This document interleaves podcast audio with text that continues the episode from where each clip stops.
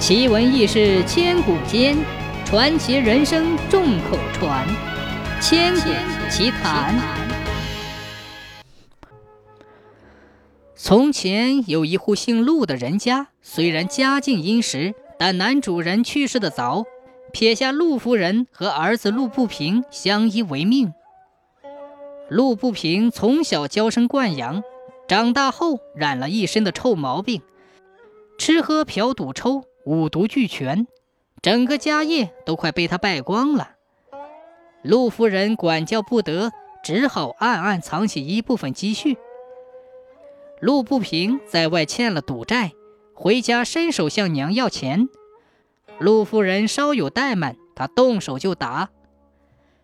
有一天，陆不平又来要钱，陆夫人实在是气恼，怎么都不答应。结果。陆不平怒上心来，对他娘又是一顿毒打，打完了还不解气，干脆一脚把他娘踹出了门外。遍体鳞伤的陆夫人跌跌撞撞地来到街上，伤心欲绝，昏倒在地。有一个叫庞仁的小伙子挑着豆腐经过这里，他将陆夫人救起。得知陆夫人的遭遇之后，从小无父无母的庞仁。不禁泪满眼眶，他索性把陆夫人领回家照顾，像亲娘一样伺候。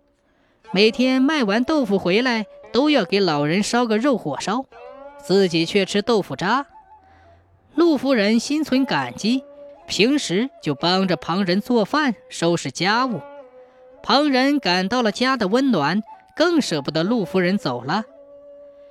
一晃三年过去了。陆夫人时常想起自己的儿子，不禁暗暗流泪。旁人看在眼里，心有不忍，便多次劝说陆不平将母亲接回，都被陆不平冷嘲热讽一顿，说道：“哼，你不是没有娘稀罕娘吗？怎么你也养够了？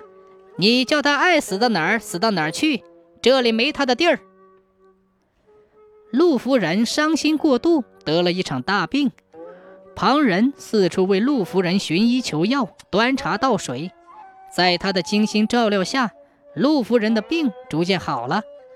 陆夫人感激旁人，于是拆下自己的大褂巾，从布缝里找出三个金豆子，送到旁人手里。旁人哪里敢收？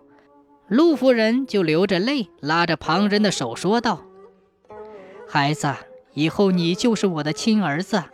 如果你不收，咱们这母子情分也就没了。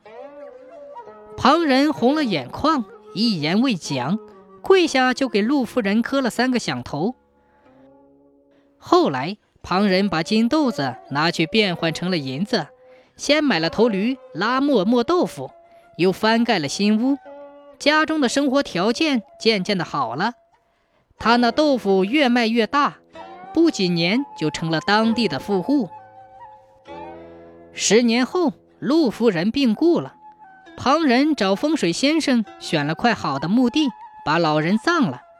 出殡回来，旁人想，干娘孤零零的留在荒郊野外怎么行呢？得找个人看守坟墓。这天，旁人来到集市上。老远就看到一个人蓬头垢面、衣衫褴褛，低头蹲着，衣领上插了根树节，在卖身。旁人走过去，把草拔掉，问其是否愿意做个看墓人。那人一听有人要买他，连声说：“愿意，愿意。”当他站起身，抬起头时，旁人不禁大吃一惊，他就是干娘的儿子陆不平。旁人觉得让他去看娘的墓是最合适的，就决定把他买回去。原来陆不平自从把娘赶出了门，更无人管束，不几年就把家产败了个精光，只好卖身讨饭吃。可是因为名声太坏，根本无人敢买。如今听到有人买，他自然是满口答应。当他认出买主就是旁人时，也是羞愧难当，有心不卖，又没有地方去，只好跟着旁人回去了。